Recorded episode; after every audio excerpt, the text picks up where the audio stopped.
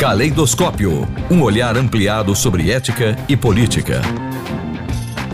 A coluna de hoje recebe o professor Antônio Carlos dos Santos, pós-doutor pela USP, desenvolve pesquisas no Departamento de Filosofia da UFES, com ênfase em ética e filosofia política. Olá, professor. Qual é o tema da coluna de hoje? O tema da coluna de hoje é sobre a posse do novo presidente dos Estados Unidos e o aprendizado para o Brasil em 2022.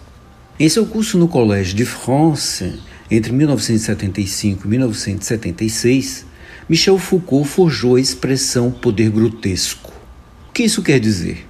Segundo o filósofo francês, o poder grotesco é operado por uma racionalidade paradoxal, porque se manifesta pela irracionalidade de seus discursos e de suas decisões. Isso quer dizer que, apesar de suas manifestações de incompetências no exercício do cargo, delas emanam um discurso de poder qualificado cujo efeito deveria ser exatamente contrário. Segundo Foucault, eu o cito, o grotesco é uma das precondições essenciais da soberania arbitrária. A indignidade do poder não elimina seus efeitos, que são, ao contrário, tão mais violentos e arrasadores quanto mais o poder for grotesco. Fim da citação. Assim, o poder grotesco se caracteriza pelo governo desqualificado, violento, arbitrário, negacionista, dentre outras misérias, que se ergue sobre um eventual mecanismo oculto ou, aspas, acidente de percurso, fim da aspas, quando na verdade faz parte do próprio estilo de poder. O contorno mais bem acabado do poder grotesco é a negação da ciência, daquilo que se diz a imprensa investigativa, do que sustenta os registros históricos. Como dizem os apoiadores do Trump, nós somos contra o sistema. Contudo, ninguém saberia dizer a qual sistema eles se referem. O conceito de Foucault, pouco desenvolvido entre seus especialistas, ao que tudo indica, tem tudo a ver com o que aconteceu no último 6 de janeiro de 2021, quando um bando de apoiadores do Trump invadiu o Capitólio e deixou um rastro de destruição e cinco mortes. Qual a razão? Simplesmente porque não aceitaram o resultado das eleições presidenciais que deram a vitória de Joe Biden. As imagens falaram por si só. O templo sagrado da democracia, tão exaltado pelos americanos e pelo resto do mundo, foi duramente profanado. Maculado por bando de gente branca, armada até os dentes, preconceituosa e soberanista, passou por cima da lei, da regra legítima dos costumes seculares americanos. Naquele momento em que o que mais importava era a força, a violência, a defesa de um presidente final de mandato que incitou seus seguidores a não obedecerem à lei. Ao ofender o Capitólio, o bando não respeitou o rito, o local, as estátuas eternizadas solenemente no Rotunda. No carnaval desonroso do Capitólio, tudo virou escárnio, deboche, selfie, ofensa, insulto. O que antes era espaço da política virou pura barbárie. Violência em estado puro. Em uma palavra, tornou-se grotesco. Mas o que aconteceu em Washington no dia 6 de janeiro de 2021 tem a ver com o Brasil.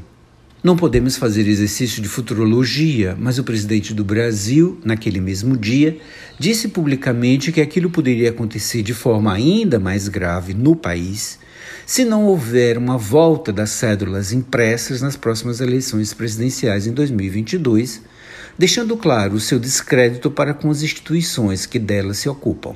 A imprensa notificou amplamente a chantagem feita pelo mandatário do Brasil. Isso aconteceu na mesma semana em que um país passou de mais de 200 mil pessoas mortas pela Covid-19, sem que tenhamos ainda um planejamento claro sobre a vacinação. Enquanto isso, boa parcela da população continua em negar a pandemia, difundir notícias falsas sobre as vacinas e sobre o próprio governo, que insiste em se opor à própria ciência. Temos, portanto, os dois lados da mesma moeda. De um lado, um presidente largamente incompetente que tem colaborado com a ampliação do número de mortos, à medida que ele próprio insiste e tem fomentado a aglomeração de gente em torno de si por onde anda. E por outro lado, um grupo de apoiadores que são capazes de incendiar o país com armas e com milícias, virtuais ou reais. Esses dois argumentos só reforçam o mesmo discurso de Trump, a não aceitação da derrota nas eleições presidenciais. Alguém teria alguma dúvida se coisa pior não possa acontecer aqui no Brasil com um governo tão grotesco? para retomarmos a expressão do Foucault? Certamente não. Há uma proximidade deste governo com as milícias, com grupos armados e paramilitares, e tem um flerte com gente fora da lei. Apresenta tendência a cooptar evangélicos e pentecostais, dentre outras razões. Tudo isso é uma areia movediça na qual o mandatário do país está bem próximo, o que não é novidade nenhuma. Mas seria bom que as instituições brasileiras que velam pela democracia ficassem atentas. Temos apenas dois anos para nos preparar. Infelizmente, temos péssimo exemplo. Dois anos antes das eleições presidenciais brasileiras, um deputado de baixo clero, na hora de votar a favor do impeachment da ex-presidente Dilma, fez uma ode a torturador. E mesmo assim, ele se tornou presidente sem que nenhuma instituição o repreendesse. O poder grotesco não surgiu por acaso.